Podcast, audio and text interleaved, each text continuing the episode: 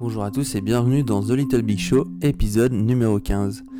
Cette semaine, on reçoit Alicia Tandria. Alicia est animatrice télé sur Antenne Réunion où elle anime les émissions Regarde Ensemble et Zoom sur. Alicia est également coach en développement personnel dans le cadre de son activité BCBG Consulting. Be Cool, Be Good. En gros, elle fait le tour de l'île avec son camping-car revisité où elle reçoit euh, les réunionnais qui ont besoin euh, d'un coup de pouce dans leur projet. D'ailleurs, elle me reçoit dans son camping-car et je vous invite à écouter tout de suite notre conversation. Alicia Tandria dans The Little Big Show, c'est tout de suite. Bonne écoute.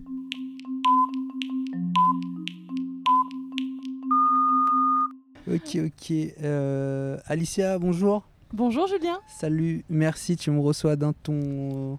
BCBG mobile Ouais, dans ton espace, dans ta caravane. C'est euh, assez euh, impressionnant là. On est dans une... euh, on est à Saint-Paul, sur le front de mer. On est dans une ambiance de fin du monde. Mais on est dans une caravane euh, fleurie.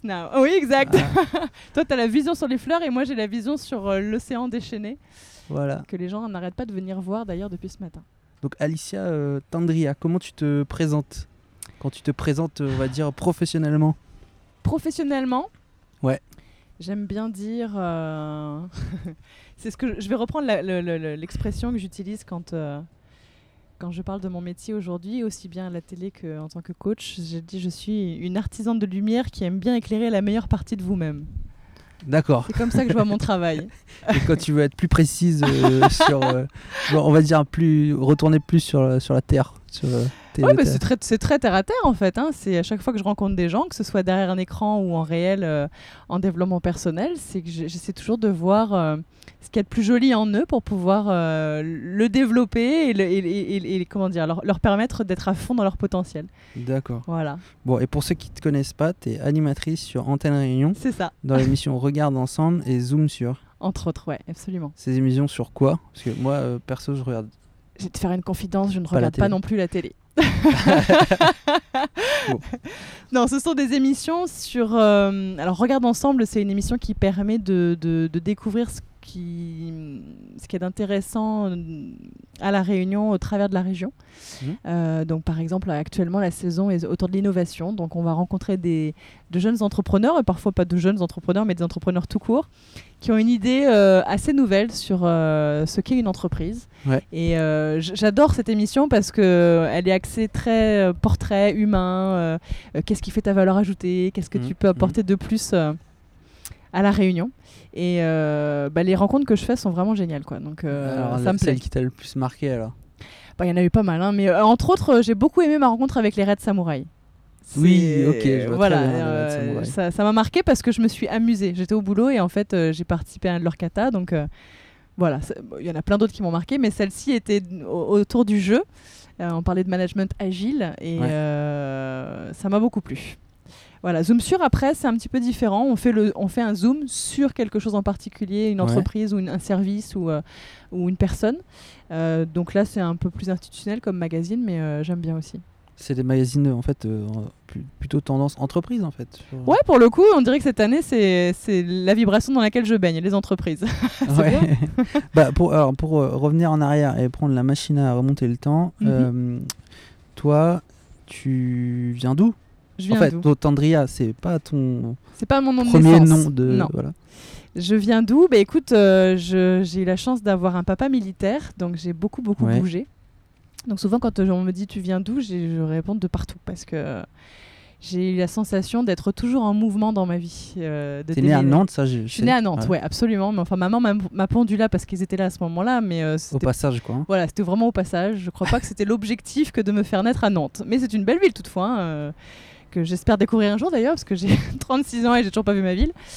Euh, mais voilà, je suis née là-bas et après, tous les 2-3 ans, nous avons déménagé. Donc, euh, Il était militaire. euh, il était gendarme, officier gendarmerie. gendarme, donc, du coup, ouais, on a. La Réunion d'ailleurs a fait partie d'une de ses mutations.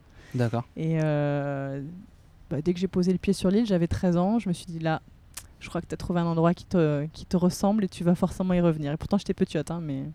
Et t'es resté, euh, donc t'es arrivé à La Réunion à 13 ans et t'es 13 ans. resté combien de temps Euh, je suis restée jusqu'à mon bac. maintenant ou- Ouais, non, je suis restée, je, je suis restée jusqu'à mon bac, donc j'ai fait toutes mes études euh, collège et euh, lycée.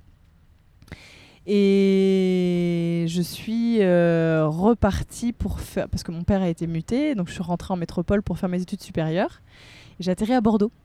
D'accord. Euh, très belle ville d'ailleurs, j'ai passé beaucoup de temps là-bas, j'ai beaucoup aimé. Sauf que euh, assez vite, l'ambiance générale de la métropole devenait difficile pour moi. Le, le- le- le f- le simple fait de ne pas pouvoir converser avec son voisin, le, fait de paraître euh, bizarre quand on dit bonjour dans un transport public ou Ouais. d'avoir toujours le sourire même quand il pleut, tu vois, c'est un peu ce que je suis. Et les gens euh, avaient, avaient un peu une attitude. euh, je sais pas, c'était genre, mais qu'elle est bizarre celle-ci, elle doit pas être très nette. euh, et, et ça, ça me déplaisait. Donc, je, très très vite, j'ai eu envie de revenir à La Réunion. Et tu, et tu, tu décrirais comment euh, ton enfance? Oh, très heureuse. Je la décrirais comme étant. euh,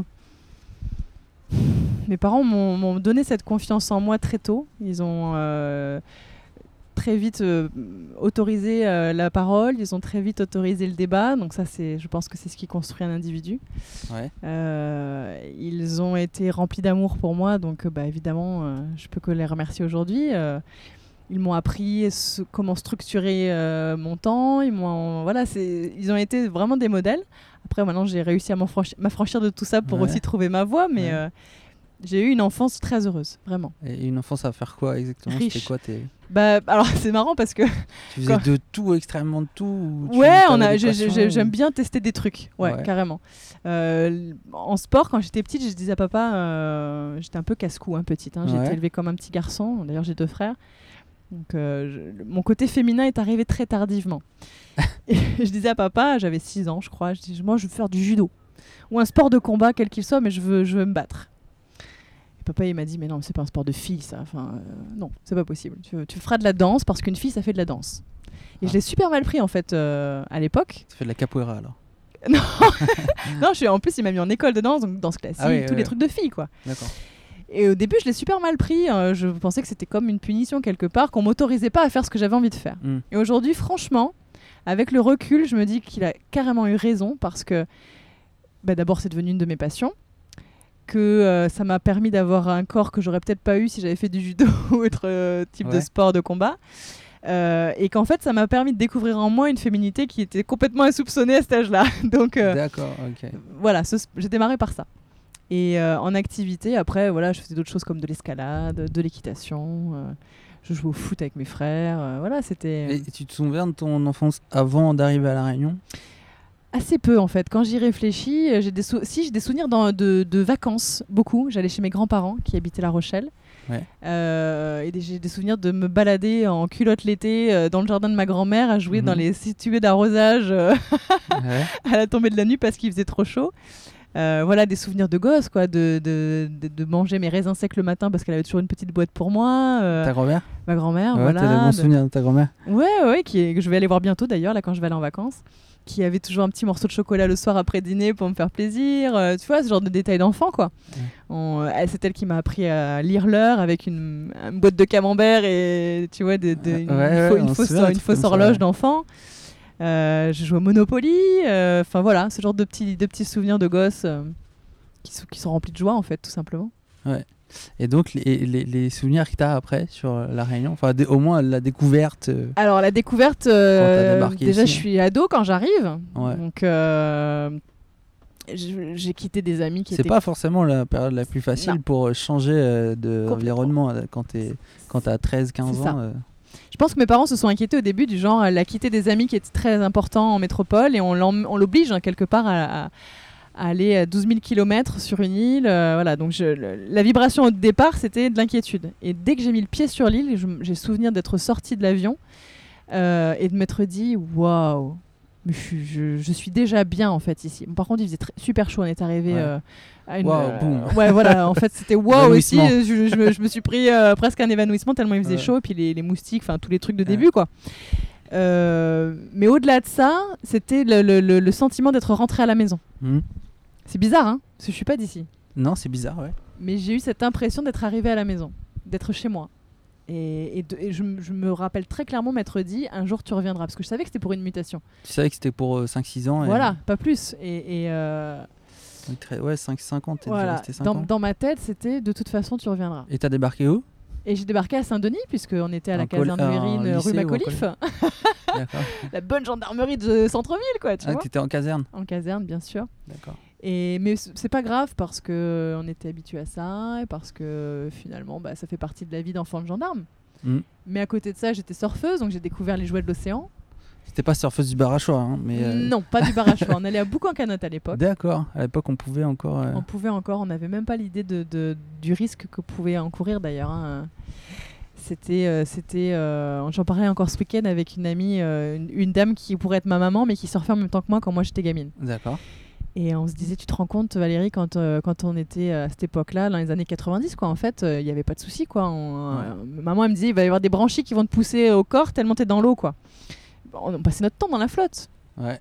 Aujourd'hui, euh, bon, on regarde l'océan. Aujourd'hui, on, on apprend à faire des bonsaïs ou je sais pas quel Voilà, euh, où on truc. va randonner, on va ou- plus dans l'eau, quoi. C'est terminé. on va au lagon, tu vois, on va au lagon. Euh, Ce week-end, Ouais. j'étais à Trudeau. euh, bah voilà, on fait en sorte de se baigner dans des endroits où on sait que c'est sécure, c'est sûr. Ouais. Mais ça a été euh, une super activité pour moi le surf parce que euh, bah, c'est un sport de dépassement, c'est un sport de joie, c'est fun. Ouais. Voilà, c'est ça a été vraiment euh, le sport le plus le plus le plus intéressant que j'ai pu faire ici à la Réunion. Et quand tu débarques dans le, le nouveau collège, comment ça se passe l'in- l'intégration? Alors comment te dire? Déjà à la base, je devais aller. euh, Je creuse. C'est quoi? Je creuse. Je devais aller au collège Juliette Dodu. Ouais. Et en fait, je suis arrivée en cours d'année, donc il n'y avait plus de place. Donc je suis, j'ai débarqué dans un collège où il restait de la place, euh, c'est-à-dire le seul euh, où c'était possible, c'était euh, Saint-Michel. D'accord. Je sais pas. Ce le- qui est logique ouais. puisqu'il faut payer la scolarité. Et donc là, ça a été compliqué. Au début, après je m'y suis vite, vite faite parce que. Mais ça a été compliqué parce que je, je passais d'un. Comment D'une vie remplie de liberté, remplie de. Voilà, moi je suis quelqu'un qui vit les choses comme ça, spontanément, comme ça vient et tout. Et dans ce collège-là, qui est très rigoureux, c'était tout l'inverse. On avait des règles, tout était. euh, Il y avait des barreaux aux fenêtres. euh, Enfin voilà, j'ai eu le sentiment. Le, le mot qui me vient, c'était j'étais dans une prison, quoi. En plus, t'habi- t'habitais dans une caserne. Et j'habitais dans une caserne. Mais euh, assez vite, je me suis dit, bon, bah, tu sais quoi, t'es là, donc fais-en, prends-en pour. euh, Enfin voilà, prends ce qu'il y a à prendre de bien. Et je me suis fait de bons amis, donc ça a été. Je fais une bonne scolarité. euh, Voilà, le- c'est juste le, le- Il fallait accepter ce changement au moment où je suis rentrée dans ce collège. Après, je suis allée au Comte de Lille, donc ça va. Ça a été. euh, Du coup, et là, et là, tu, enfin, fais une rencontre assez spéciale où où il y a quelque chose qui, en tout cas, te change un peu ta vie, c'est que tu rencontres un prof de philo? Ouais. euh, Au collège. Oh, au lycée, pardon. Quelqu'un qui t'a- intéressé intellectuellement, quoi. Ouais, ouais. Alors c'est rigolo parce que je pourrais te décrire son visage, mais je me rappelle plus de son nom. Ah. C'est bizarre, hein. Comme Ouais, quoi, y a pas de, de Shazam pour les visages encore. Non, ça n'existe pas. D'ailleurs, euh, tu devrais créer une application Ouais, pour ça, je on vient d'inventer Pourtant, je suis très physionomiste, mais ce qui m'a marqué chez cet homme, c'est plutôt sa vibration et sa- sa- s- son discours. Ouais. Plus que son nom et, euh, et comment il était. Et si, il avait une attitude très désinvolte, il, mais il était toujours assis sur les bureaux avec des positions genre alors, je vous écoute. Euh, voilà, c'était, il était amusant. C'est un prof de philo, il était fun. Non, mais t'as des profs de philo qui sont chiants. Ça arrive. Ça m'est pas arrivé, moi. Ça t'est mais- pas arrivé Non, Pourtant, j'ai fait 4 ans de philo, parce Et je- qu'en prépa, t'en fais 2 aussi. Non, mais je pense que dans n'importe quel métier, t'as des gens chiants et des gens intéressants. C'est ça que je veux dire. C'est... Ouais. Voilà, donc ça doit exister. Moi, j'en ai pas sûr. rencontré non plus, mais ça doit exister. En tout cas, lui, il, est- il était tout sauf chiant. Il était plutôt très, euh, ouais, très intéressant et on avait hâte d'aller à son cours. Ouais. Il m'a, il m'a fait découvrir Spinoza, il m'a fait découvrir euh, toute cette, euh, cette euh, il parlait en joie en fait, donc forcément j'avais envie de l'écouter et, c'est là que j'ai eu le déclic et je me suis dit, mais en fait tu peux pas mener une vie sans t'intéresser à comment tu te développes euh, personnellement en fait, c'est pas possible. Comment tu Mhm. veux prospérer si tu sais pas qui tu es? Ouais. C'est pas possible. C'est un peu comme euh, arroser une rose en pensant que c'est un baobab, ça fonctionne pas. Enfin, tu vois, c'est Ouais. à un moment donné, euh, tu... enfin, ça- voilà. Et c'est là que j'ai compris qu'il fallait vraiment que j'en prenne soin et que je commence très tôt à, à découvrir ce qui, ce qui faisait ce que j'étais. Qui tu Euh, étais qui, qui j'étais. Ah, Tu voilà. t'es posé quoi comme première question? Pourquoi je suis dans cette famille? Euh, euh, Qu'est-ce que qu'est-ce qui vraiment me, me, me fait lever le matin avec le sourire? Euh, Qu'est-ce que je peux apporter à ce monde? Voilà, ce genre de questions. Euh, Qu'est-ce que j'ai de plus ou de moins? Euh, Est-ce que je suis pareil? Tu vois, des questions existentielles un peu, mais qui font que, bah, à un moment donné, même si t'as pas les réponses, la question, elle travaille déjà en toi, quoi. Et est-ce que c'est des questions qui reviennent chez des gens qui viennent te voir Bien sûr. quand tu es coach? Parce que finalement, c'est des questions plus de d'ado, quoi. Même. Euh, D'ado, tu trouves, toi? Oh, Bah, si à l'époque, tu avais 13-14 ans. Mais Enfin, plus, ou 16 ans. 16 ans. Mais où est-ce que j'ai eu mon bac en plus avant la majorité? Mais tu t'aperçois qu'en fait, ce sont des questions auxquelles parfois euh, certaines personnes n'ont jamais euh, apporté de réponse ou, ne seraient, ou même n'ont jamais posé la question en fait. Euh, il il m'est arrivé de rencontrer des gens qui avaient le double de mon âge et qui s'étaient jamais posé ces, ces questions-là. Peut-être un peu dommage qu'on apprenne pas ce genre de truc à l'école. Moi, je pense qu'effectivement, ça devrait faire Au partie d'une matière à l'école. questions, Ouais, absolument. Bah, quand on a fait 4 ans de philo comme toi, tu peux être que convaincu en même temps. Ouais, mais bon, c'est la philo euh, des textes, la philo des. Ouais, mais, mais bon, c'est vrai que bon, on, ça, a- ça, on apprend au travers de ça aussi. Hein, ça on- fait réfléchir. sûr. mentors, les voilà, il y a il y a automatiquement des courants de pensée qui vont qui vont qui vont te permettre de te- de, de- de t'affirmer euh, pour ou contre ce que tu es en train de lire. Donc euh, ça ça y contribue, ouais, c'est sûr. Ouais, bien sûr. Et donc tu, donc, euh, donc tu te poses ces questions-là, mais euh, aussi à un moment donné, tu te dis, je vais, c'est là j'ai eu mon bac. Je sais plus quel bac t'as eu déjà. J'ai eu un bac L, Bac L, bah Ouais. oui, forcément. Et, euh, et, et en même temps, tes parents se barrent. C'est ça. Et tu pars avec eux Et il faut que je parte avec eux. et tu vas à la Bordeaux. grande, la grande question, non, au départ, c'était même pas sûr. Moi, je voulais, euh, si tu veux, le peu de réponses que j'avais à cet âge-là, c'était euh, ce qui me plaît dans la vie, c'est le voyage, c'est le mouvement, c'est le changement. Voilà, ça, j'en étais sûre. Depuis toujours, j'en suis, suis convaincue. surf en fait. Entre autres, ouais, j'aime bien surfer sur la vague de la vie. Si tu veux, on peut faire cette comparaison-là. Donc, il était hors de question que j'aille dans une branche qui me fige. Donc, je suis partie dans l'option du tourisme avec cette, cette, euh, cette, euh, vérité à ce moment-là qui, qui était pour moi. Et euh, à l'époque, mes parents sont mutés à Paris. D'accord. Et euh, l'école de tourisme que je veux faire, elle se trouve ou à La Rochelle ou à Bordeaux? À La Rochelle, il y a ma grand-mère, chez qui j'allais quand j'étais petite, etc., etc. Mais en même temps, euh, tu vois, je suis plus petite, quoi. Je suis devenue grande à ce moment-là, donc j'ai pas Ouais. forcément envie de, de réintégrer le foyer de mamie euh, avec les contraintes de mamie. Et même si je l'adore, je veux dire, mais voilà, on a quand même deux vies complètement mon appartement. euh, différentes. et j'ai l'option aussi aller à Bordeaux et euh, entamer une vraie vie de jeune adulte avec toutes les responsabilités et les conséquences qui vont avec, c'est-à-dire vivre seul dans un Faire appart. soi-même ses pattes. Voilà, gérer ton, ton, ton repas, gérer tes courses, gérer ton budget, tout quoi. Mm. Et là, euh, il y a eu une phase de transition un peu, tu vois, entre le moment où on est rentré et le moment où j'ai repris ma scolarité. Un peu de test, je dirais. euh, où mes parents ont vraiment cerné si j'étais capable ou pas, clairement, de, de faire ce choix-là. Et mm, la réponse a été oui, donc ils ont fait confiance en se disant, bah ok, tu pars et, euh, et, tu, et tu vas à Bordeaux et on verra bien ce que ça donne. Et à cette époque-là, j'étais déjà amoureuse. Ah. Donc, euh, si tu veux, j'avais, euh, co- comme on dit chez nous, le cul entre deux chaises. C'est-à-dire, j'étais contente d'être là où j'étais parce que c'était les études que je voulais faire, et en même temps, j'avais mon amoureux qui était resté à la Réunion. D'accord. Donc, double inquiétude pour mes parents. Elle va se retrouver toute seule, loin de ses parents. et Ah. en plus, son chéri, il est loin. Comment ça va se passer? Euh, Tu vois, enfin, les questions no- normales euh, que, tout parent se pose, quoi. Et en fait, bizarrement, en moi, ça a fait quelque chose qui est euh, de l'ordre de euh, Ok, t'as pas le droit de te planter, quoi. Tes parents payent tes études, payent ta scolarité, ainsi que le- la, le- la logistique pour pouvoir Ouais. Ouais, la part, vivre. machins. voilà, bah en gros, réussi quoi. Ouais. Donc euh, je me suis vraiment. euh, puis de toute façon, j'avais pas de distraction possible parce que euh, celui dont j'étais amoureux n'était pas là. les gens qui m'entouraient, bon, je- j'ai pas vraiment créé de, de lien plus que ça. Par contre, j'étais avec ma meilleure amie en colocation, donc ça, ça m'a beaucoup soutenu. donc j'avais objectif réussite quoi. Et je me suis donné deux ans à fond. en mettant un peu de côté mes besoins, mais en, en, en- en- en mettant ce qu'il fallait en œuvre pour avoir ce diplôme. Et tu avais quoi en tête? Tu voulais faire quoi exactement? Bah, à l'issue de cette, euh, cette école, l'idée c'était de devenir guide, guide touristique. Mais où? Euh, ben, du savais coup, déjà? euh, Non, je savais pas, mais euh, là encore, ça m'a conduit dans plein d'endroits différents. Euh, ma formation m'a permis d'obtenir la carte de guide interprète régional pour l'Aquitaine, donc c'est quand même la, la plus grande région de France, donc ça va, il y avait, y Euh, y, y de quoi faire. ouais, il y avait du choix. Euh, mais du coup, j'ai pu faire d'autres choses en Europe quand même. Un peu au Portugal, un peu en, du côté de la Belgique, un peu du côté de la Hollande. Euh, J'ai pu un petit peu bouger. Sauf que au moment où moi je sortais de l'école, c'était un petit peu la période où il y a eu, enfin c'était pas même pas un petit peu, c'était carrément la période où il y a eu les attentats euh, aux États-Unis. D'accord. Euh, et là, euh, pff, si tu veux, on, on a tout de suite senti que dans le milieu du tourisme, ça allait être compliqué quoi. Ah oui. Bah oui, c'est euh, déjà, il fallait travailler en saison. Le peu de saison qui était possible, Il y euh, avait moins de touristes. il y avait moins de touristes. euh, il y avait, euh, du coup, on était très nombreux sur le marché à sortir des écoles et en même temps, le- le- l'offre n'était pas si pertinente. Enfin, donc, il s'est posé un petit peu euh, cette, cette- cette contrainte de dire bah, bon, à un moment donné, il faut manger, comme tu, comme tu me l'as dit Ouais. tout à l'heure en entrant dans le, dans le camion. Il faut manger. Donc, qu'est-ce que je fais? Est-ce que j'accepte euh, de, de, bah, de risquer de continuer en saison et puis peut-être de galérer, euh, voilà, ou est-ce que je décide de carrément changer de branche? Et ben à ce moment-là, j'ai décidé de changer de branche. Et t'es tombé sur quelle branche pas tombé, mais si, si, c'est carrément tombé, tu peux le dire. Je vais t'expliquer comment ça s'est passé. Je suis partie dans une galerie marchande du côté de Bordeaux, là où j'habitais, et j'ai vu une annonce sur une vitrine qui disait cherche euh, euh, vendeuse inexpérimentée. Donc, il cherchait pas quelqu'un avec de l'expérience, mais euh, il, il cherchait quelqu'un sans expérience, sans expérience, voilà. précisément. sans expérience précisément.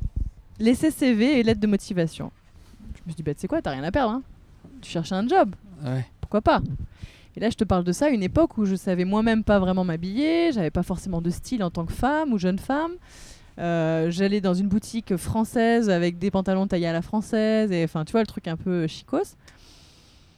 Et j'ai quand même tenté en me disant, de toute façon, c'est toujours pareil, on fonctionne à l'objectif. Tu dois payer tes factures, tu as décidé d'assumer ta vie, très bien. Envoie ta lettre de motivation et ton CV. Donc j'avais un CV rempli d'expérience de tourisme, mais absolument Ouais. pas de, ne serait-ce même de commerce en fait. J'avais même pas vendu une banane. Et je me suis dit, la, la différence, je vais la faire dans la lettre de motivation. Donc j'ai envoyé une lettre de motivation, je ne saurais plus te dire ce que j'ai écrit dedans, mais à la fin, je me rappelle très bien de ce que j'ai écrit. Ouais. J'ai écrit Ne cherchez plus, vous avez trouvé la personne qu'il vous faut. Et je me suis dit, bah, c'est bon, au pire, elle m'appelle pas, et au mieux, elle m'appelle, et on peut en discuter au moins. eh ben, j'ai eu un appel. Elle s'appelait Muriel Elbaz. Je, la- je- je la côtoie toujours d'ailleurs, D'accord. enfin, par SMS. Elle me dit Je vous ai contacté uniquement pour connaître la tête de la personne qui avait pu oser écrire une chose pareille dans une lettre de motivation avec un CV comme le vôtre. Et moi, j'éclate de rire. Je dis, bah, je suis bien contente de vous rencontrer. On va en discuter alors, c'est bien ça. Elle me dit, oui, maintenant que vous êtes là, on va faire l'entretien. Elle m'a gardé trois heures, Julien. Ah ouais. À la fin des trois heures d'entretien, où elle m'a fait passer le bac, hein, euh, j'avais le droit. à- Enfin, elle m'a posé des tonnes de questions. Que Spinoza, vous avez 4 heures. euh, J'étais en train de négocier mes congés pour mes fiançailles à la fin de l'entretien. Je savais même pas rien signer, que dalle. euh. D'accord. Et ça a fonctionné. J'ai fait le temps que j'avais à faire chez elle. euh, ça s'est très bien passé. L'expérience a été géniale. Donc tu vois, comme quoi, quand tu as un objectif, même si ça correspond pas tout à fait aux critères euh, de départ, ça peut fonctionner si, si, si tu crois en ce que tu es capable de faire. Ouais. Et puis si tu as un peu de culot, quoi. un peu, ouais. Aussi, il faut avoir un peu de culot, c'est important. Et, et du coup, euh, donc là, tu, tu Donc t'es en- guide et après, tu bosses dans une. Je bosse dans une boutique. Une boutique. Donc j'apprends ma féminité, j'apprends euh, l'empathie, j'apprends la gestion des Ah ouais, autres. c'est vraiment t'apprends ça parce Ah que bah oui, oui, tu complètement. l'avais pas du tout. Ah bah non, non, je- euh, la seule marque de féminité que j'avais à l'époque, c'est que j'avais les cheveux longs, mais euh, c'était pas du tout... euh, pour moi, c'était pas important, si tu veux. Voilà, Mm, j'étais, mm. j'étais née fille, bon bah super, très bien, ça devait se voir, quoi, mais j'étais pas du tout dans les, les délires des filles qui vont acheter... euh, je sais pas, 10 sacs à la semaine, ou enfin, je sais pas s'il y a des filles qui font ça, mais en tout cas, c'était pas... Au départ, c'était pas du tout ce pourquoi je vivais, quoi. Ouais. J'avais pas d'intérêt à ça. Et là, j'ai appris euh, bah, ce que c'est que le tweed, euh, comment on fabrique un pantalon, euh, la forme ceci, la forme cela, la- le corps d'une femme, bah, celle-ci, tu peux pas l'habiller avec telle forme de pantalon parce que ça fonctionne pas, les associations de couleurs, si tu mets telle couleur à ton visage, ça te fait des ombres, et puis, enfin, tu vois, tout cet apprentissage finalement. Qui, qui m'a fait du bien quand même parce que que tout le monde devrait avoir à l'école. ben oui aussi bah, même si l'habit ne fait pas le moine il y contribue un petit peu c'est tu Ouais, vois ouais, non, je comprends. et, et je me suis féminisée avec ce, ce, ce- ce job-là, mais j'ai surtout appris d'un point de vue humain. Vraiment. Euh, voilà, c'était très très intéressant de rencontrer euh, tout type de femmes euh, qui venaient chercher parfois bien plus qu'un pantalon. Ouais. Et surtout de l'écoute, euh, qui avaient parfois besoin qu'on les rassure. Qui, voilà, c'est le principe d'une conseillère normalement quand tu viens dans une boutique et qui te propose telle ou telle tenue, quoi. Ouais, bon, c'est le bon côté parce que moi je me souviens, euh, j'étais euh, conseiller euh, univers forme à Décathlon Saint-Jean-de-Vedas à Montpellier pour payer Oh euh, mon loyer. Et euh, bon, bah voilà, le- la, la, la consigne, c'est bon, le mec il vient acheter un tapis roulant, il faut qu'il reparte avec des chaussettes, euh, Des une- chaussures des euh, des gourdes, tout ce qui va avec. J'imagine. Mais ouais, c'est c'est vrai que en fait, c'est toujours intéressant d'être, de rencontrer le, bah, le, le, le monde entier dans un magasin, quoi. Ouais, ouais, tout à fait. Il y a tellement de gens qui ont tellement de vies différentes et intéressantes que. Euh, et donc, alors, comment tu te re- retrouves à la Réunion après, en fait? Alors, Parce qu'à un bah, moment donné, euh, oui, à un moment bon, donné, tu euh, passes le le, concours euh, euh, en quête de talent chez Antenne Réunion et C'est ça, mais bon, il y a, ça c'était bien après. Après cette expérience, en fait, ben, je, entre temps, je me, je me suis mariée et avec Monsieur Tendria. voilà, et on avait le choix soit de, de, de rester à, la Ré- à Bordeaux, euh, Ouais. soit de rentrer à la Réunion. Et en fait, le jour où on allait pour visiter un, un terrain pour acheter dans les Landes, lui recevait un appel de la Réunion pour dire on peut vous proposer un job. En gros, c'est maintenant ou jamais quoi. D'accord. Donc on- moi, ça n'a fait ni une ni deux dans ma tête. C'était OK, voilà l'opportunité qui se présente enfin. On lâche euh, ce qu'on devait aller visiter et tu dis oui à cette opportunité et on verra ce qui se passe. Et par le biais, lui après il a obtenu son poste et par le biais du rapprochement de conjoint, j'ai pu démissionner et, et le, le retrouver ici directement à La Réunion. Donc on s'est retrouvés Super. là. Et il fait quoi? Alors lui, il est dans la carrosserie automobile, donc tout ce qui est autour de l'automobile et, de la- et du moteur et de la carrosserie et tout ça quoi. Ok. Ok. voilà. Donc je me retrouve à La Réunion avec pas de job qu'il faut retrouver. Là, c'est dur parce que là, Ouais. tu te retrouves dans, dans Dans- un endroit où il y a plus de 20% de chômage quand même. Oui, et puis avec des compétences qui sont pas, euh, comment dire, à l'époque. euh, si tu veux, moi, quand je suis arrivée pour valoriser le diplôme que j'avais et la compétence que j'avais dans le tourisme, on m'a dit ça va être compliqué. Euh, pour deux raisons. D'abord parce que souvent les guides ici à La Réunion sont des enfants du pays. Ouais. Euh, donc c'est vrai qu'on on s'attend plus à voir quelqu'un de La Réunion qui, qui va pose, cause un peu créole quoi. Ouais, alors c'est le cas parce que j'ai grandi ici, mais euh, on s'attend pas à voir forcément mon visage peut-être, ou tu Ouais. vois, il y avait ce côté euh, peut-être. euh, En tout cas, c'est ce qui m'a été donné comme message il y a maintenant longtemps, hein, ça a changé Ouais, depuis. hein, mais, et, et la deuxième chose, c'était en gros, vous avez trop de diplômes quoi. À l'époque, cette branche-là du tourisme n'était pas encore. Euh, obligatoirement euh, diplômante, tu vois. Et bon, quand j'arrive, je bah, je voulais valoriser ça. Bon, bah voilà, hein, c'était c'était pas forcément important, quoi.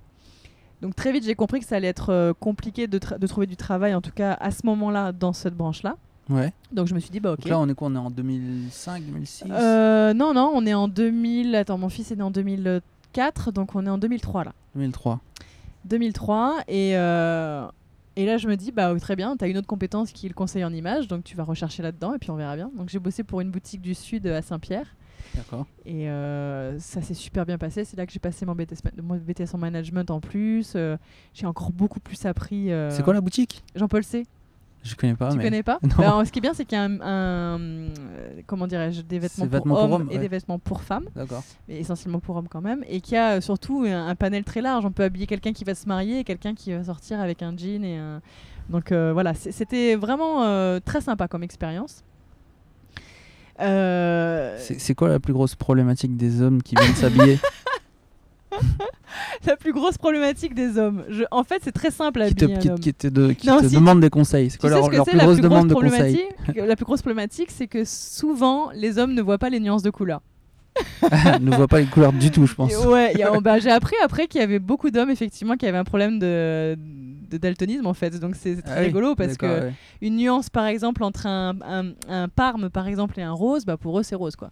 Oui, bah, je suis, je suis tout à fait d'accord Tu avec vois ça. Donc euh, quand ils venaient chercher leur chemise, souvent ils me disaient bon Alicia choisis, je sais que voilà, on m'a dit que le thème c'est ça.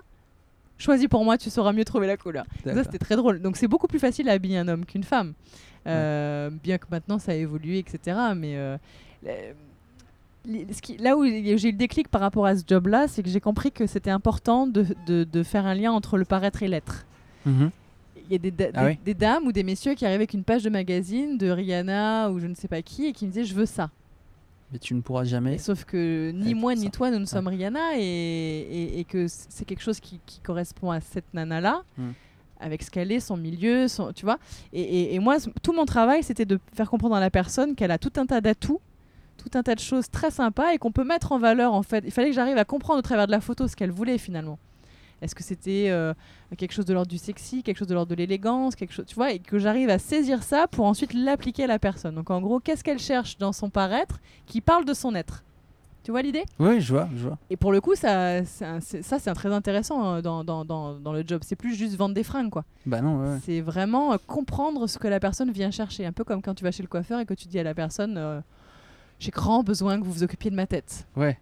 Mais est-ce que du coup, il n'y a pas un côté du vous voulez paraître comme ça, mais est-ce que ce serait pas mieux de savoir qui vous êtes pour euh, sûr. vous habiller que- comme oui. vous êtes? Oui, c'est là que tout a. Tout a... J'espère qu'on n'est pas en train de perdre l'auditeur. Non Tout est en lien en fait. La- L'image que tu, que, tu, que tu dégages vis-à-vis des autres, euh, si elle n'est pas en correspondance avec qui tu es à l'intérieur, ça fait un bug. Ouais, ouais. Tu vois Et ça se voit vite. Ça se voit tout de suite. ouais. Ça se voit très vite. Je dis souvent aux gens ne travestissez pas qui vous êtes. Alors, euh, c'est la tendance euh, de notre siècle un peu de, de, traversi- de de travestir qui on est, de- d'être complètement. mainstream quoi. Et voilà. Et, et, et moi, tout mon, tout mon taf, c'était ça. C'était de leur faire comprendre vous avez des choses de, qui sont belles en vous. Cessez de voir ce qui ne convient pas et voyons plutôt ce que vous êtes bien. On va essayer de les mettre en valeur. Et ça a commencé Mm. comme ça, en fait. Mm. Et voilà, j'a- j'adorais ce que je faisais. euh, Les gens venaient euh, aussi pour, euh, pour ça. Et ça a duré un temps. Puis à un moment donné, euh, comme j'aime bien, moi, Pas stagner. ne pas- voilà, j'aime bien le mouvement, comme tu l'as compris. Euh, j'ai eu envie d'autre chose. Et puis bah, à cette époque-là, mes frères m'ont dit écoute, euh, voilà, on a envie de monter quelque chose. euh, Est-ce que ça te dit de t'allier à nous Au début, Et tes frères, ils étaient à La Réunion? Ouais, ouais, euh, tout- quand je suis arrivée, tout le monde m'a suivi assez vite en fait. Allez, c'est drôle parce que ça s'est enchaîné de façon assez rapide. d'accord. Ouais, euh, bizarrement, euh, dès lors Tu que les mon as pas menacés, est... Non, non, non, dès lors que mon fils est né, euh, mes parents sont venus en vacances. L'un de mes deux frères était en âge de rester, il a trouvé un job, donc ils, sont repartis sans un de mes deux frères. Ouais. Et le dernier était encore en études, donc il était très simple de prendre la décision de revenir avec lui pour que toute la famille soit réunie. En gros, c'est ça. Donc tu étais l'aîné alors? Je suis l'aîné, ouais. Ah voilà. Je suis toujours l'aîné. Toujours. Je- changé. S'ils m'entendent, je suis toujours l'aîné. si vous m'entendez, je suis toujours votre grande sœur, ok? Bon. voilà, donc euh, mon fils a été un peu un élément déclencheur ouais, pour faire venir toute la famille. Et c'est très bien ainsi d'ailleurs. Donc du coup, ils ont, j'ai un de mes frères qui est paysagiste et l'autre qui est dans le marketing. Mm. Bah, finalement, nos compétences à tous les trois pouvaient être intéressantes. Moi, j'avais l'expérience des boutiques. Donc euh, on, a, on a créé ensemble Vegetal Studio et c'était une très très belle opportunité encore de Vegetal Studio. Ça Ouais. existe toujours? Ça n'existe plus, non. D'accord. Non, les produits existent toujours, mais le- l'enseigne non. C'était quoi les produits? Ben, par exemple, tu vois les. Tu as peut-être entendu parler des flower box, par exemple? Non. Ça te dit rien? Ce sont des petites euh, boîtes si en ma femme céramique. m'entend, elle va m'engueuler parce que je lui offre jamais de fleurs. Oh. Mais là, c'est des plantes qui vivent en fait. On les plante dans de la sphène, qui est Ouais. un, un- un- un- On en trouve ici à La Réunion dans les forêts primaires. C'est comme une sorte de, de- de mousse, si tu préfères, qui va garder l'humidité et qui permet aussi de maintenir des végétaux de façon verticale. Ok, ok. Donc, Ouais, je au lieu d'avoir un tableau, tu as une plante qui pousse au mur. Ouais, c'est joli. C'est Voilà. une bonne idée. C'était une bonne idée. Mais on a fait ça en 2008 et euh, faut avouer que c'était un peu, tu vois, le début de la crise. euh, Il y avait- il y avait, voilà, il y a beaucoup de gens qui trouvaient que le concept était euh, peut-être un peu trop tôt, je sais pas. je me rappelle toujours. C'était pas la priorité des gens, les. Je- les- voilà, les exactement. Je pense que c'est tout à fait ça.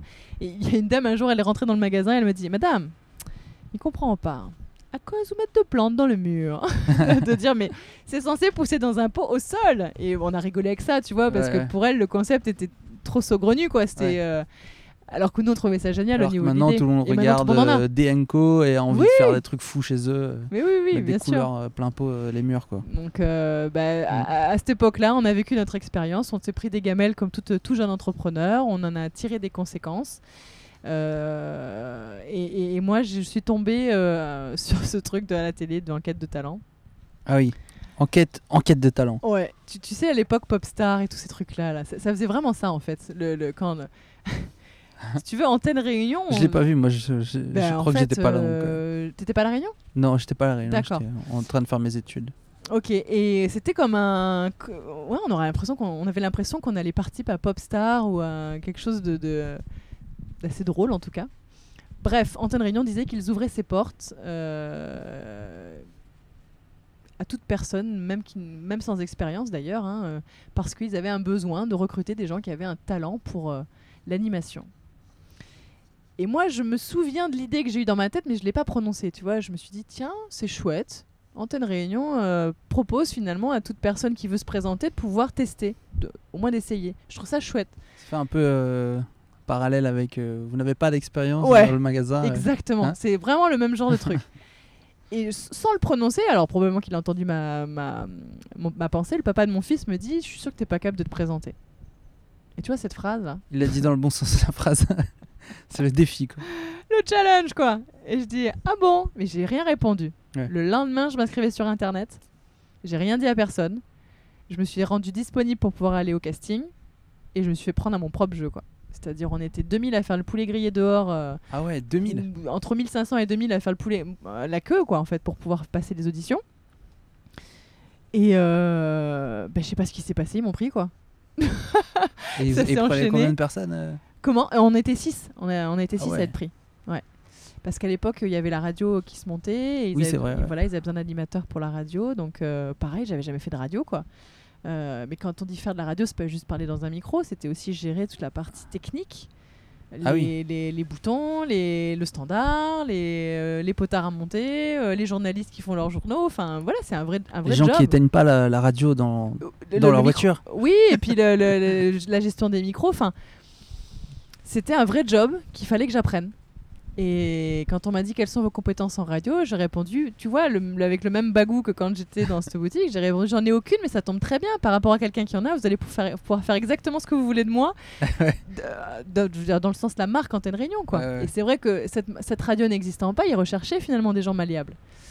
Ben voilà, ça a marché, tu vois, et euh, c'était top, quoi. J'ai j'ai fait deux ans exceptionnels avec des matinales euh, en fin de parcours avec Thierry Jardineau, avec Pierrot Dupuis, avec des gens euh, qui, qui ont pu m'apporter un, un savoir-faire euh, que j'aurais probablement pas pu euh, expérimenter si j'avais pas eu ce job. Et du coup, elle ressemble à, à quoi ta vie à ce moment-là? Parce que moi, ce Oula. que j'ai noté, c'est que les émissions, c'était entre 5h et 8h du Ouais, mat. c'est ça. Du coup, euh, ça, ça fait un peu flipper, Alors, quoi. tu vois, à ce moment-là, j'habite Piton-Saint-Leu et je travaille à Saint-Denis tous les jours et je dois être à 4 heures au studio. Ah ouais. T'imagines un peu comment se passent mes soirées? C'est-à-dire à 21h, je suis au lit et euh, à 3h, je suis réveillée. Ah ouais. Voilà. Mais en même temps, euh, j'apprends beaucoup à cette, ép- à cette époque-là parce que je m'aperçois que je pensais être quelqu'un qui n'était pas du matin. Et je me rends compte que j'adore ça en fait. Qu'en fait, je suis quelqu'un de la nuit. Non, je me rends compte du que. grand matin. Ouais, ouais, je me rends compte qu'en me couchant tôt, en ayant un sommeil efficace et en me levant euh, en décalé en fait par rapport aux autres, donc je me Ouais. retrouve sans bouchon, avec le calme et l'ambiance sereine du petit matin. Ouais. Tu vois tout ce truc-là, là, cette paix intérieure que tu as quand il n'y a pas grand monde autour de toi. Et que j'arrive quand sur mon lieu de quand travail. tu finis le travail à 8h, Eh ben, finalement, en fait, cool. je, je bossais pas jusqu'à 8h, je bossais jusqu'à même 13h parce qu'après il fallait préparer les émissions du lendemain. ah oui. Mais malgré tout, c'est des demi-journées. euh, puisque, enfin, pour aux yeux des gens qui commencent à 9h, c'est des demi-journées, mais moi j'ai commencé super tôt, tu Ouais, vois. ouais, ouais. Et je me dis, je me- en fait, c'est le, mo- le premier moment- vrai moment où je me sens privilégiée dans mon travail. Où je me dis, wow, t'arrives, il y a encore personne et tu repars, tout le monde est encore là. Ah oui. Tu, Et- s- tu sors euh, un peu en héros, quoi. bah oui, bah après, t'as un petit peu envie de dormir, donc tu fais une micro-sieste, tu vois, voilà. Mais, mais euh, ça m'a permis de profiter de mon petit garçon, de, de, de faire de nouvelles choses. Et puis, c'est là que j'ai euh, vraiment à- appris à, à bien gérer mes besoins, tu vois, à faire attention à moi, à avoir une hygiène de vie qui, qui corresponde à la, à la vie que je voulais mener. Ouais. Et, et, à- et à ce que me proposait de mon travail, quoi, c'est-à-dire euh, d'être en forme, quoi. Et du coup, c'était quoi les émissions du matin? Ah bah, le matin, c'est réveiller les gens. Donc, euh, il y a beaucoup d'infos, ça c'est vrai. Ouais. Euh, mais au-delà de ça, nous, notre rôle en tant qu'animateur, quand on réveille les gens en radio le matin, ben, tu le sais, hein, si tu prends ta voiture le matin et que tu allumes la radio, tu as envie d'avoir quelqu'un qui te met la patate, qui te, qui te fait du bien, en fait. Ouais.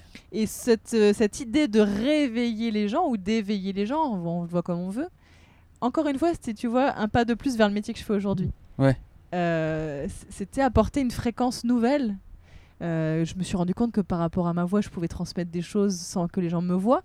Ouais. ouais. Euh, ça m'apportait une forme de liberté, c'est-à-dire que j'étais pas prisonnière d'une image ou de, ou de, c'était juste ma voix qui transportait des émotions. Donc ça, j'ai trouvé ça génial. ouais. Euh, voilà, c'était, c'était une expérience vraiment, vraiment chouette, vraiment chouette. J'ai pris beaucoup, beaucoup, beaucoup de plaisir à, à ces deux années de radio. Et bon, après, ça s'est arrêté euh, un peu brutalement. Euh, mais ça, c'est la vie. hein. La vie, elle te fait tomber et puis il faut te relever. Donc j'avais le choix ou de, de, de dire bah ok, euh, c'est nul, euh, je peux pas m'en remettre, qu'est-ce que je vais faire J'aurais pu faire ça. Mais non, ça s'est enchaîné sur la télé en fait. Donc la radio s'est arrêtée, mais Mais là, t'as pas passé de casting pour le coup. J'ai pas passé de casting, c'est eux qui m'ont demandé. Ouais. À, la, à la base, honnêtement, j'étais partie avec l'idée que je refuserais sûrement. Parce que j'avais cette image, euh, cette, ce- cette croyance dans ma tête qui était li- la, la télé va te va t'emprisonner dans quelque chose de, de... Big Brother, quoi. Ouais, mais tu sais, quand... c'est pas ça, mais quand on te met dans une petite case euh, comme la télé, on... les gens attendent quelque chose de toi. Ouais. On attend que tu sois jolie, on attend que tu sois bien habillée, on attend que tu parles bien, on attend que tu reflètes euh, telle ou telle chose qu'on attend de quelqu'un dans la télé en fait. Ce que t'as pas euh, dans la radio. Et tu as moins ça dans la radio absolument, même si tu es en babouche derrière ton micro, euh, ça se voit pas. Et tu peux avoir une voix... euh, D'ailleurs, tu n'as pas de savate. D'ailleurs, je suis pieds nus, absolument. je te l'avais dit avant de te recevoir dans mon BCBG mobile. Je suis beaucoup mieux pieds nus. Euh, et j'avoue hein, qu'à l'époque, je craignais un peu ça. Et je m'étais dit, ok, tu vas y aller à ce rendez-vous. T'avais peur qu'on t'oblige Ouais. à pas être toi, en fait. Ouais. Et la première chose que j'ai dit, c'est, peu importe ce que vous allez me proposer, moi, mon exigence, c'est qu'on me laisse être qui je suis. Hmm. Je veux pas être quelqu'un d'autre sous prétexte que je fais de la télé. Ouais. La télé, c'est pas moi, c'est un métier. Donc, euh, si on m'autorise à être Alicia dans la télé, je veux bien. Et ils sont comment Antenne Réunion par rapport à ça Bah, ils ont été géniaux. Et ils ont, ils ont, d'ailleurs, ils m'ont répondu, c'est justement ce qu'on veut. Donc, si tu veux, le, le- le contrat était, euh, était déjà euh, établi, quoi. Si tu veux, voilà. euh, c'est peut-être la raison pour laquelle euh, ils ont accepté que je reste aussi euh, après la radio. C'est que j'ai toujours fonctionné comme ça. Moi, tu m'obliges pas à être quelqu'un d'autre. Je suis ce que je suis et puis basta, quoi. C'est- Je, des fois, je bafouille, des fois, je ris, parfois, je dis des bêtises. et puis, eh, je suis une humaine, quoi. Je, je suis parfaite dans mon imperfection, si tu veux bien. Ah, voilà, je vais sauter sur l'occasion pour te demander la plus grosse bêtise que t'aies dit à la radio. non, c'est en télé que c'est arrivé. Ah à la radio, j'ai pas trop trop fait jamais dit de boulettes. Si, ça a dû arriver, mais je m'en rappelle pas trop. Mais en télé, Vexer des gens ou. euh, non, ça, euh, Non. ça, je fais super attention. J'ai tendance à me mettre beaucoup à la place des autres, donc euh, j'ess- j'essaye de. Peut-être ça m'est arrivé sans que je le sache, par contre, Ouais. qu'on me l'ait pas dit. Tu sais, le fameux gars du Téléthon qui dit tout le monde debout Tu vois, ce genre Ouais, de. non, ça m'est pas arrivé. Non, non, mais par contre, ce qui m'est arrivé, c'est que je, la première, euh, pas la première, mais aussi, si, c'est ça, la première émission que j'ai faite en télé, enfin non, il y en avait eu quelques autres avant, mais la vraie émission que j'avais en charge en matinale tous les jours, c'était Café le matin. Ouais. Et j'ai proposé à ma direction d'avoir comme coéquipier ou co-animateur mon chien. Oui. Et en fait, euh, l'idée était super, ils étaient complètement open avec tout ça et tout. Donc forcément, quand tu as un chien sur un plateau, bah, tu t'imagines qu'il peut se passer tout un tas de choses. Et c'est sûrement d'ailleurs ce qui a dû plaire aux gens, c'est que comme c'était en direct et qu'il y avait euh, une vraie crapule sur le plateau avec moi, C'était à- bah, à quelle heure ça? c'était à 7h, entre 7 7h et 8h30. Au début, c'était 1h30, après, c'était 1h. Euh, forcément, avec une crapule comme Jack sur le plateau, il peut se passer tout et n'importe quoi. Je Jack, c'est le chien. voilà, il m'a tout fait, il a pété, il est monté sur les gens, euh, il a fait des léchouilles, euh, il a, il a explosé des coussins, il a mangé le petit déj, enfin, il a tout fait quoi. C'est le but, quoi. C'était le but absolument. De détendre, et encore une fois, quand tu es le matin, tu as envie d'une vibration légère, pas d'un truc qui te plombe. Donc l'émission était faite pour ça.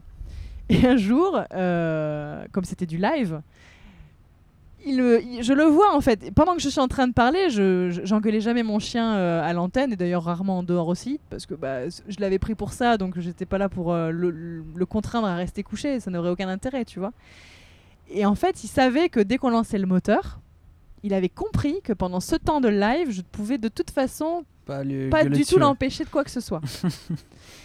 et en fait, il a mangé quasiment les 15 croissants qu'il y avait sur la table. Ah.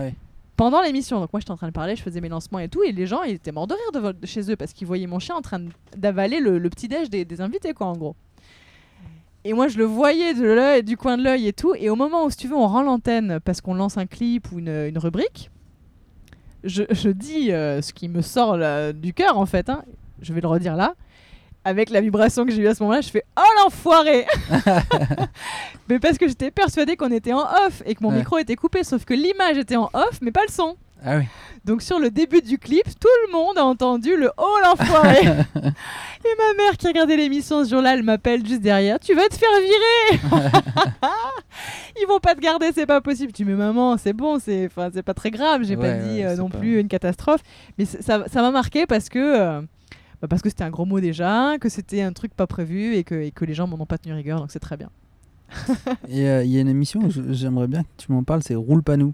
Oui, ça c'était en radio par contre, Ouais, en radio. avec nous Olivier Bassan. Ouais. Ah ben alors ça c'était euh, aussi très très sympa en apprentissage. Déjà parce que côtoyer nos Olivier Bassan c'est déjà une expérience qui te permet d'apprendre. Et parce qu'en fait on faisait face à des gens qui... euh, euh, qui, qui, euh, comment dire, avaient des soucis dans leur quotidien et qui attendaient qu'on puisse leur offrir une solution en fait. Ouais. Euh, donc quand tu es en radio, bah, déjà tu es juste derrière un micro, donc euh, il faut faire preuve de beaucoup de comment d'adaptabilité en fait pour obtenir tout de suite une réponse qui peut, qui peut aider la personne en fait. Ouais. C'est du live aussi. Et j'ai beaucoup appris en observant Nour, qui lui a cette capacité-là d'être tout de suite dans le- la bonne réponse parce qu'il a des connaissances et des notions euh, qui le permettent. Donc ça m'a moi enrichi. Et moi de mon côté, j'avais le rôle de modérateur. Tu vois, c'était euh, parfois on pouvait tomber sur des gens qui n'étaient pas aussi sympas qu'on l'aurait espéré. Et ça peut vite déraper en radio, surtout Ouais, quand on a Nour en face qui, est un- qui a un caractère euh, voilà, bien trempé, affirmé. euh, c'est ce que j'aime chez lui, c'est qu'il voilà, il, il dit ce qu'il pense et puis bah, il, il s'en cache pas. Pierrot Dupé est d'ailleurs pareil. Euh, donc moi, mon rôle de modérateur, pour le coup, là, c'était comprendre les deux parties. Ouais. Tu vois Et faire en sorte que Il n'y a pas d'explosion. il n'y ait pas d'explosion et que ma douceur euh, de naturelle puisse dégouliner gentiment sur eux et les calmer, tu vois Je vois. Et ça fonctionnait pas mal. J'avoue que notre duo était, euh, était assez sympa. Ouais. On se respectait beaucoup mutuellement aussi, donc ça, ça a beaucoup aidé. Et tu te souviens d'anecdotes ou des histoires qui t'ont marqué? Des gens euh, qui appellent avec un degré d'alcool un peu trop important, par exemple, Ah et euh, qui tentent de t'expliquer euh, que la situation qu'ils sont en train de vivre est plus possible, et, et en fait, tu peux rien leur expliquer parce qu'ils sont dans leur, ils sont dans leur, bah, dans, voilà, dans leur état un peu modifié, on va dire. Ouais. et pff, bah voilà, on vit le- l'expérience en live sans rien pouvoir faire. C'est un peu dur quand tu le vis parce que tu te dis mince. Et puis t'as pas envie de raccrocher, Et c'est voilà, violent un c'est- peu. tu vois, c'est c'est un peu touchy. Si tu raccroches, euh, bon bah tu t'as- tu l'as pas aidé. En même temps, tu sens bien que la personne elle est pas dans son état normal, donc ça peut pas le faire non plus. Ça, c'est arrivé assez souvent. hein. Bah, même avec l'émission Ma voyante bien aimée, c'était pareil. euh. C'était quoi ça, ma voyante bien aimée Oh, bah on, avait une dame qui venait. Une pour, voyante euh, qui venait Ouais, sur, ouais, carrément. Ça cartonnait, on avait genre euh, 2000 appels dans la- les deux heures. Enfin, c'était un truc de fou. J'arrivais jamais à répondre au standard. euh. Ah ouais? Bah ouais, ouais, il y avait trop de monde quoi. Et, et là aussi, on avait. Ah, on Je me avait- rends pas compte, c'est quoi la, la quantité d'appels sur un standard euh, d'une radio comme ça euh. En plus, si tu veux, normalement, il faut avoir la possibilité de filtrer.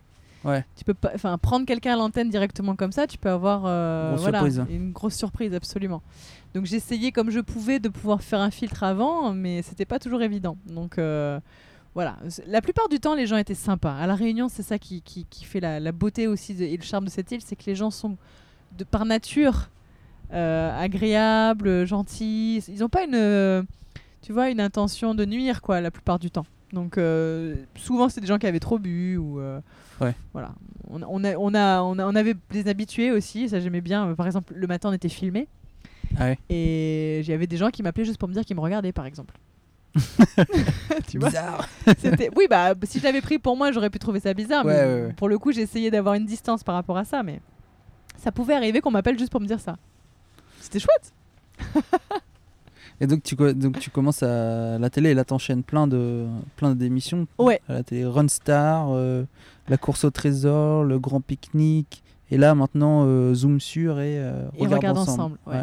Celle qui m'a le plus marqué, c'est vrai que c'est Café le matin parce que c'est une émission que j'ai créée de A à Z et que j'ai menée euh, avec cœur, on va dire, pendant, pendant trois saisons. Et elle, elle a, elle a- voilà, elle- ça m'a permis de rencontrer un invité différent par jour. Tu t'imagines Toute l'année. Ah oui.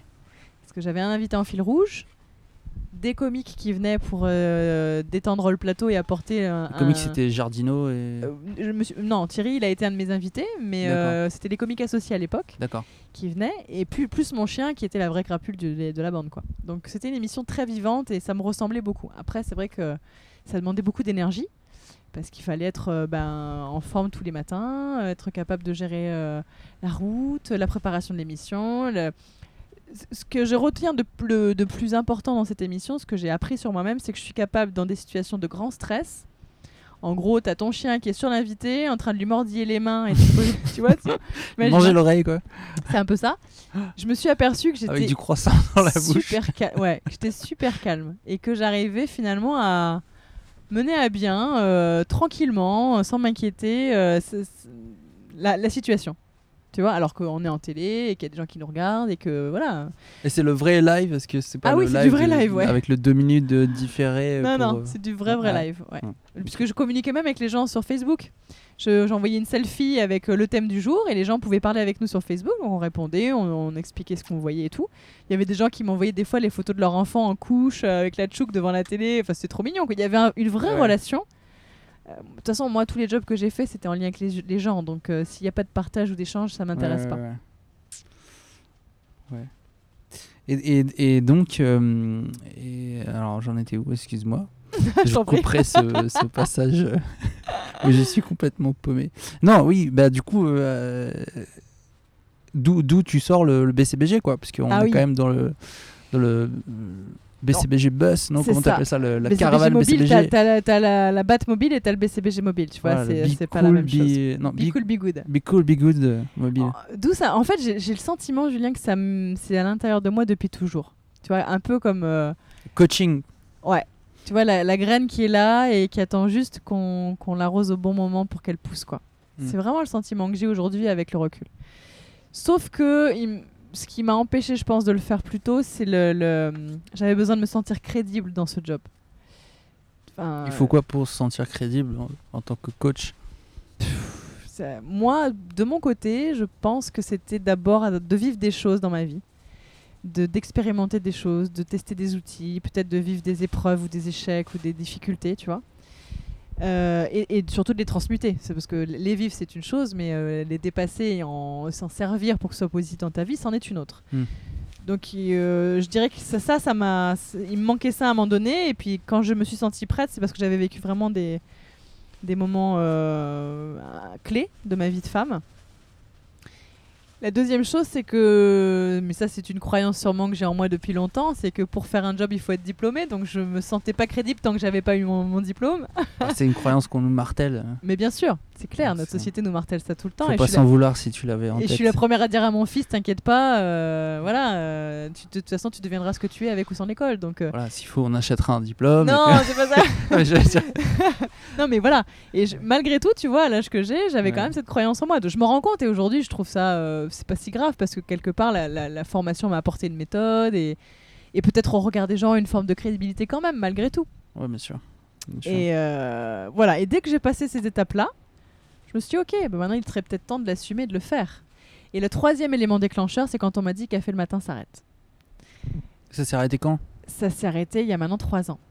D'accord. Et euh, si tu veux, j'avais une quotidienne. Ça m'occupait beaucoup de temps. Ça me prenait même du temps perso parce que forcément, tu te couches à 21h, tu te lèves à 3, tu as compris qu'il se passe pas grand chose entre temps à part dormir. Euh, et je me suis dit, ok, ça s'arrête, bon. Et là, on m'a dit, mais t'en fais pas, on va trouver de quoi remplir ton temps. hein. Et ça, c'est comme la phrase, t'es pas capable de te présenter, tu vois. C'est une phrase déclencheuse dans ma tête Ouais, qui, De qui- quoi remplir ton temps de quoi remplir mon temps, mais c'est pas possible. Enfin, mon temps, euh, c'est mon ce trésor. mon donc, temps, euh, ouais, puis c'est un trésor. je veux dire, euh, non. c'est soit, euh, soit on peut vraiment euh, faire quelque chose euh, dans ce temps-là, soit c'est pas suffisant et on, on- on envisage une autre solution. Et c'est ce qui s'est passé. Et Antenne là-dessus est génial parce que ils ont été force d'écoute. Ouais, il a, ils ont été à l'écoute. J'ai pu vraiment exprimer ce que je voulais faire. Et D'où euh, cette euh, ce- voilà, ça a déclenché le fait que je me suis allée me former euh, et que je continue à bosser pour eux en fait, puisque j'ai jamais quitté Antenne Réunion ré- réellement. Simplement, je me suis offert ce temps-là qu'on qu'on m'a suggéré de façon assez brutale. Quand ça s'arrête, ça s'arrête, tu vois. Ouais. Un jour, on reconduit pas la saison et puis bah, c'est du jour au lendemain que tu reprends pas l'antenne. Ouais. Ou que tu la reprends autrement, sous des hebdomadaires ou des événements. Et je me suis dit, bah, encore une fois, tu as le choix. Ou c'est la fin de tout et pff, bah, dommage, ah, on m'enlève un truc que j'aimais bien. Ou tu décides que c'est un tremplin nouveau et t'en fais quelque chose. Et pour moi, ça a été, euh, on m'a offert une bouffée d'oxygène en, te- en termes de temps, justement. Je pouvais enfin reprendre la danse, par exemple. Ouais. J'ai recommencé la danse de salon. Salsa, bachata, Eh vallenato, merengue. Voilà, j'ai repris la, la kizomba, le samba, le- tu vois, toutes ces choses-là. Je pouvais re- Ouais. retourner danser le soir. Euh, Ouais, c'est très bien parce que ça fait la transition sur euh, Non, qui est euh, Qui qui es-tu dans la vie privée? Qu'est-ce que tu fais Qu'est-ce que tu fais quand tu travailles pas En fait? Alors dé- déjà pour la réponse à qui es-tu dans la vie privée, je suis assez identique la même, à ce que fait, je suis coup. dans la vie professionnelle, tu l'as compris. Ouais. Euh, sauf que j'ai pas de talons et que je suis pas maquillée. Mais sinon, euh, ce que je fais de mon temps précieux, libre, Je l'occupe à partager des moments importants avec les gens que j'aime déjà. Ouais. Donc mon conjoint, mes enfants, je dis mes enfants parce qu'on est une famille recomposée maintenant, mon, Ouais. mon fils et euh, euh, les enfants de mon conjoint, mes parents, tous les gens qui comptent, mes amis, enfin voilà, ma vie sociale est très importante. Je danse beaucoup. Euh, D'ailleurs, les prochaines vacances en feront l'objet. euh, on, on part pour danser. Euh, où? on part à Barcelone. Ah, ok. Cool. Euh, voilà, j'aime beaucoup le sport, donc tout ce qui est euh, rando nature, roller, euh, nager, euh, voilà, tout ce qui est en lien avec le- les éléments, ça me plaît. Et puis maintenant qu'on a le BCBG mobile, bah, on bouge quoi. Ouais. Bah ouais, on bouge. Et peu importe l'endroit où on va, en fait, c'est déjà bien d'être en mouvement. Et du coup, euh, par exemple, si tu as un tournage dans le sud, tu vas Ouais. dormir dans ton BCBG mobile? Ça peut arriver, surtout quand la route est bloquée. Ah ouais, ça a dû trop te servir là. Ça, ça devient utile, ouais, ouais, complètement. C'est à la fois le lieu où je peux accueillir euh, dans mon activité, c'est un- ça, ça devient aussi un lieu qui accueille une vibration de vacances, entre guillemets, tu vois, le week-end ou les jours fériés où on peut bouger avec, aller pique-niquer quelque part, euh, voilà. Et c'est aussi un- une mini-maison, puisque effectivement, si un jour la route est bloquée et que je suis dans un endroit où je peux pas rentrer, ben quelque part, euh, je suis pas perdu, quoi. Bah c'est une grande source de sérénité en fait ce BCBG mobile et puisque moi j'en bénéficie, je trouvais normal que les gens que j'accompagne en bénéficient aussi. Alors, du coup, c'est qui les gens que tu accompagnes Je veux dire, euh, Quasiment. C'est monsieur tout le de- monde, ouais, c'est des ouais. entrepreneurs, c'est des politiques. Euh, non, pas encore, c'est pas arrivé. Alors, les gens que j'accompagne, dans l'absolu, ça peut être tout le monde, mais en réalité, j'attire beaucoup de, de- de femmes euh, qui ont euh, l'envie d'entreprendre, qui sont. euh, alors, est-ce que c'est par. mimétisme. par mimétisme, je, je ne saurais te dire, mais c'est vrai que j'observe que ce sont beaucoup de femmes entre 25 et euh, 55 ans, tu vois, à peu près. Euh, J'ai eu quelques hommes et puis après des gens en, en entreprise aussi. D'accord. De, euh, je, suis contente parce qu'à La Réunion, il y a des entrepreneurs qui euh, ont compris qu'un salarié qui se sent bien, personnellement et professionnellement, est un salarié efficace. Mm. Donc on obtient de meilleurs résultats, donc c'est sympa d'investir là-dedans. Ouais. Tu vois, enfin c'est plus que sympa, c'est utile. C'est voilà. Euh, donc vraiment ça me fait plaisir, les choses évoluent et on, on arrive, tu vois maintenant euh, du côté de la Californie, ça, c'est- là que ça vient, il y a les CHO, les Chief Happiness, Happiness Officer. Officer, voilà. Ouais. Je connais Euh, une boîte euh, à La Réunion qui Sérieux en a un. Qui ouais. S'appelle Run Concept. Ah bah, tu vois. Romain Lefebvre. C'est la deuxième fois que je le cite, sacré vénard. C'est- Non mais c'est Ouais. bien. Ils sont à Saint-Gilles, au forum. Et Et, ils ont un chef tous les bonheur. matins, à 8h du matin, il y a yoga pour tout le monde. Qu'on soit de la boîte ou pas, ou qu'on passe, on passe euh, dans la rue on peut venir faire du yoga. J'y suis jamais allé perso, mais. Et ils ont euh, une responsable du bonheur. Tu vois? C'est vraiment investi. euh, Idriss Aberkan, il dit il y a deux façons de considérer un employé. C'est soit tu le considères comme un fruit et tu le presses et t'obtiens un jus, ou tu le plantes et t'obtiens Un arbre qui un fait des arbre fruits. qui fait des fruits. Tu vois, c'est à toi de voir. Mm. Et, et je crois que les entreprises comme, euh, tu vois, du côté de la Californie, il y a beaucoup d'entreprises qui fonctionnent comme ça. J'ai ma meilleure pote qui a vécu 15 ans en Californie pour travailler à eBay. Avec aucun contrat euh, durée indéterminée. Enfin, en gros, elle pouvait être virée du jour au lendemain. Elle a jamais, ne serait-ce que la crainte d'être virée, tellement elle était bien dans son job. Euh, Enfin, si tu veux, tout était fait dans, l'entreprise chez eBay pour qu'elle se sente comme chez elle, quoi. Mm, mm. Et elle me dit, mais tu sais, chez nous, c'est un concept, hein, le, le CDI. Enfin, ça n'a aucun intérêt. Nous, ce qu'on cherche, c'est comment on se sent bien là où on travaille pour être le plus efficace possible. Ouais. Et, À partir et- du moment où on est efficace, euh, personne ne se fait virer. Quoi. Ben, bien sûr, évidemment, c'est un cercle vertueux. Et je suis très contente qu'à La Réunion, des entreprises commencent à intégrer cette nouvelle euh, façon d'entreprendre, cette nouvelle de- façon de voir l'entreprise, et surtout cette façon bienveillante de traiter ses collaborateurs, parce Ouais. qu'on parle quand même de ça à la base. Ouais, c'est super important. Euh, une question qui m'avait échappé mais qui m'est revenue. Vas-y, je t'en prie. Euh, si jamais, enfin, qui est-ce que tu aimerais absolument coacher? Quelle question étrange. Euh, Il y a quelqu'un que tu aimerais absolument coacher. Ah, pas parce qu'il fait euh, de la merde, je veux dire. il y a Quelqu'un quelqu'un que tu aimerais coacher. il y a- alors déjà, euh, jamais personne ne Je fait veux de dire, la par merde, exemple, hein. je suis coach de natation. euh, je me dis, euh, j'aimerais bien coacher, euh, je sais pas, euh, tel champion de natation. Ouais, ouais, Voilà. je comprends. Mais alors, tu vois, pour le coup, c'est une question qui me, qui me fait tout drôle parce que bah, déjà, je me la suis jamais posée. Et parce qu'en fait, pour moi, c'est pareil pour. Enfin, quand je rencontre quelqu'un, Tu vois, Ouais. je, je sais pas ce que tu fais dans la vie. Enfin, tu me l'as dit vite fait, mais je j'ai pas encore reposé plus de questions que ça. Ouais, ouais. Ce qui m'intéresse, c'est pas forcément le rôle que tu as en fait. C'est vraiment ce que tu es toi. De fait, ton statut, je m'en fous un peu en fait. Et, et pour moi, c'est tout le monde pareil. Ce qui va m'intéresser, c'est ce, ce que tu dégages, Mhm. c'est ce que je ressens à tes côtés, c'est ce que j'entends de ce que tu vas me répondre. C'est que tu sois, euh, je sais pas moi, euh, euh, cadre chez Google ou avocat ou vendeur dans une boutique. En fait, je m'en fous complètement. Donc c'est vraiment une question qui me... tu me dirais qui, qui, qui serait ton mentor dans ce métier, je saurais te répondre. Mais qui je voudrais coacher, je sais pas, tout le monde me convient. C'est un peu comme quand si tu me posais la question euh, qui, est- qui est-ce que tu aimerais absolument arriver à interviewer, tu vois, ou des trucs comme ça. ah ouais Mais co- par exemple, ou, ou, ou alors, la question dans un autre sens, quelle typologie de personnes t'aimerais aider Ah, ok. Alors ça, par contre, ça me parle plus. Euh, bah, tu vois, quand j'ai commencé ce Et métier, Je mettrai un nom dessus si tu veux. quand j'ai commencé ce métier, la- la- la- les gens qui, euh, qui me, que j'ai vraiment envie de, de- de- d'accompagner, Mm. c'est les gens qui sont au chômage à la Réunion. D'accord. Alors ça paraît peut-être étrange de répondre ça, mais je me dis c'est pas Non, possible qu'il y ait autant de gens au chômage à la Réunion et que ce soit tous des gens, euh, comme on dit chez nous, crétins quoi. C'est faux. La Réunion est remplie et de talents. Et qu'il y ait autant de gens qui cherchent C'est ça. des, des, des, des employés aussi. C'est ça. Donc ça veut bien dire qu'à un moment donné, ces gens-là ont des compétences, c'est évident, mais qui savent pas où elles sont ou qui savent pas comment les valoriser. Mm.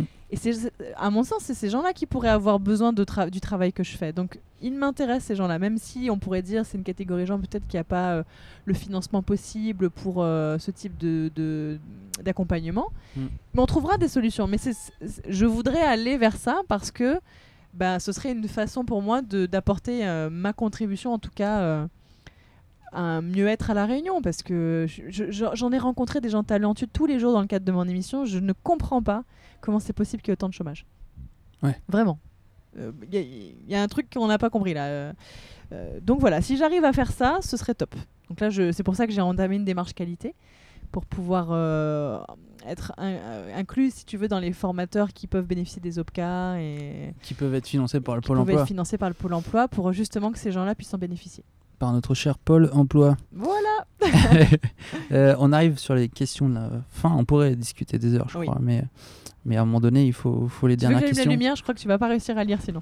si, si, non, je t'en prie. Attends, mais parce que dans le BCBG mobile, tu vois, t'as forcément. Petit, petite technique lumière. Ah, attends. Non. On est sur la, la lumière de fin du monde Ouais, là, à on est dans la Saint-Paul. fin, fin du monde. Bon, j'ai quand même, j'ai quand même quelques dernières questions. Notamment, j'aimerais bien que tu nous donnes un livre, une musique, un film et une citation, que ce soit celui que tu préfères, pas celui que tu préfères, celui que tu conseilles. Voilà, Alors, un livre. Un déjà. livre, celui qui a fait sens chez moi, c'est le livre de Wayne Dyer qui s'appelle euh, Le Virage, passer de l'ambition au sens. Ok, D'ailleurs, le titre parle de lui-même. d'accord. ok.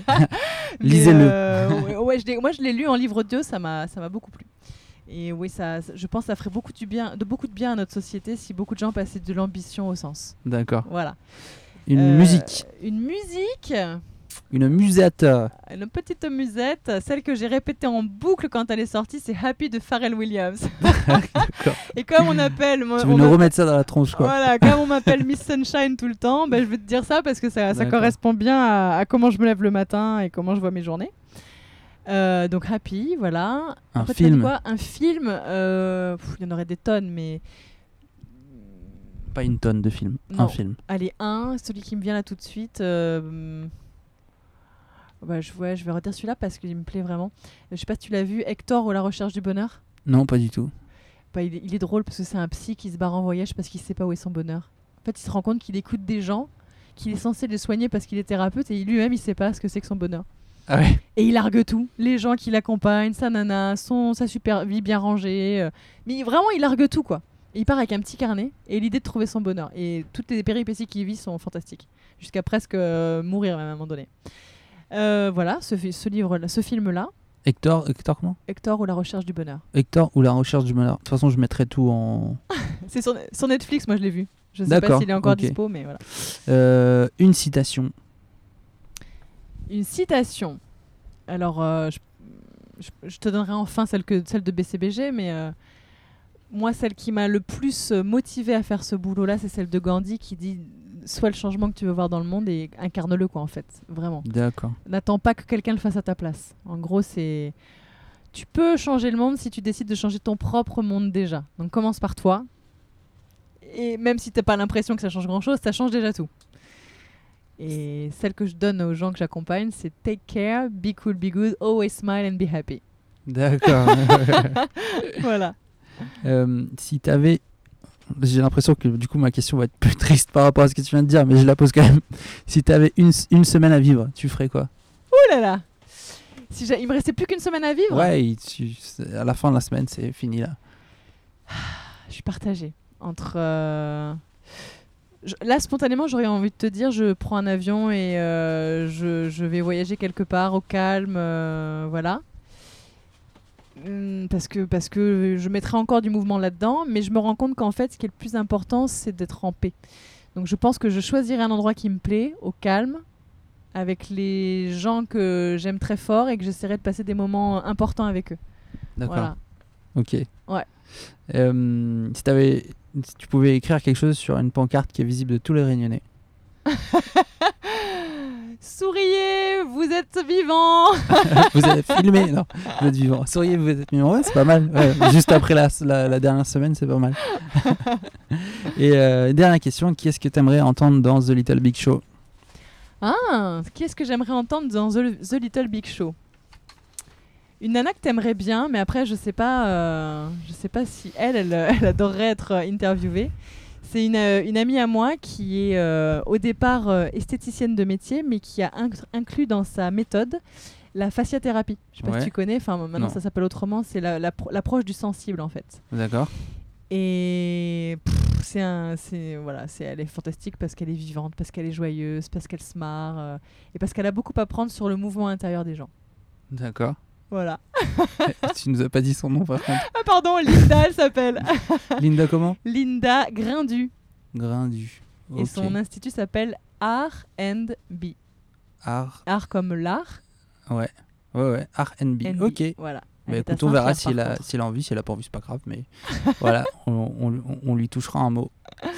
Ok, ben écoute Alicia, c'était super sympa, je te remercie beaucoup. Merci à toi de m'avoir invité. Euh, J'enverrai les gens vers ta page Be Cool Be Good parce qu'il y a quand même euh, un petit truc euh, à voir là sur ton camping-car, il a besoin d'être rafraîchi. Oui. Voilà, il y a un Kiss Kiss Bang Bang à aller financer. Euh, J'espère que vous allez tous y aller. Je te remercie beaucoup et je te dis à bientôt. À très vite et puis euh, longue vie à The Little Big Show. Allez, merci. allez, Salut. ciao, ciao. Vous êtes encore là.